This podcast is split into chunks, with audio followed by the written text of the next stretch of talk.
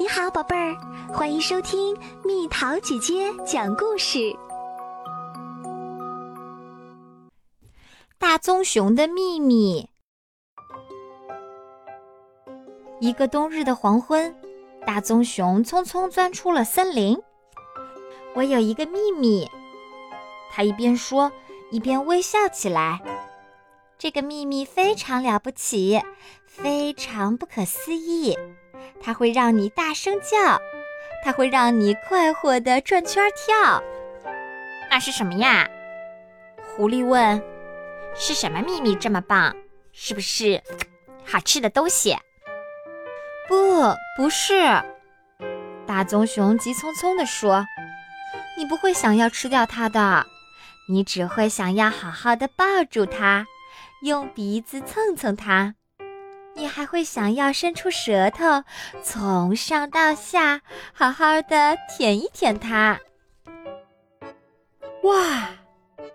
浣熊在一棵大树后面咂起了嘴巴，那是不是一个大冰棍儿呀？大冰棍儿！大棕熊回答：“谁会抱着冰棍儿用鼻子蹭？我的秘密可不是冰冷冷的。”不过，你会想要包裹着它，让它感觉到你的温暖，还会想要一直守护着它，就像守护着你最大的宝藏。那会是什么东西呢？松鼠问。告诉我们吧，好棕熊。那会不会是一大堆的硬壳果？硬壳果？大棕熊一边叫一边乐得打了个转儿。要是你以为我的秘密是硬壳果，那你可真是个开心果。我的秘密呀，不是你可以大咬大嚼的东西。大棕熊说着，表情严肃起来。不过，你会想要把它好好的藏起来，不让那些坏家伙发现它。你瞧着吧。他说着，瞥了一眼狐狸。呀呀呀！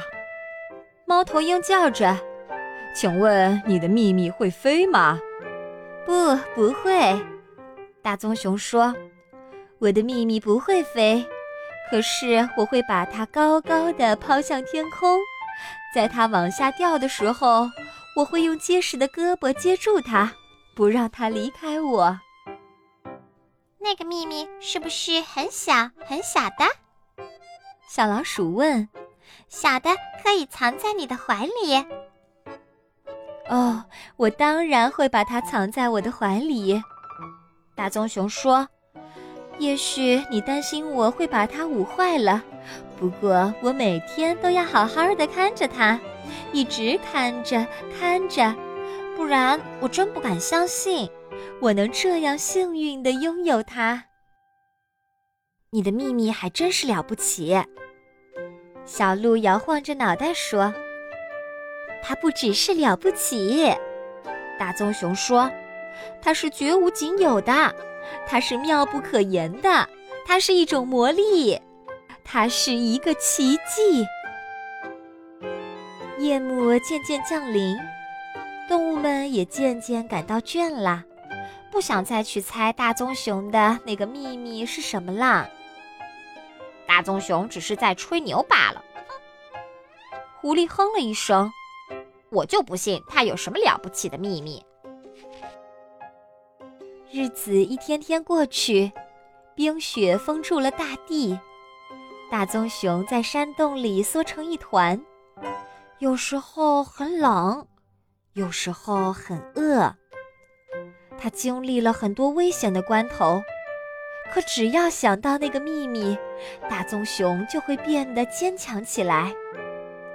他耐心地等啊等，一直等到整个冬天悄悄过去。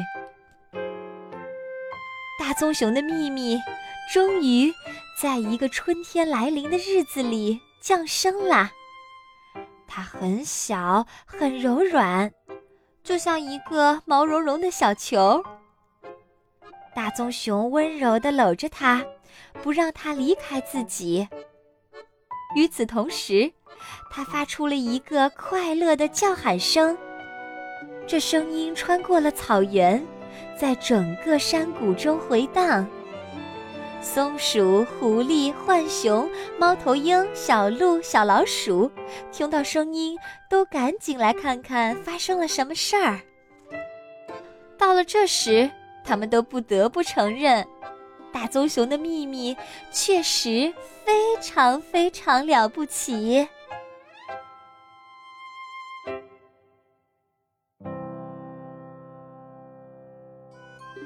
好啦，小朋友们，故事讲完啦。大棕熊的秘密，最后蜜桃姐姐也没有说出来。那么，开动你们的小脑筋，发挥想象力，猜一猜大棕熊的秘密到底是什么？留言告诉蜜桃姐姐吧。好了，宝贝儿，故事讲完啦。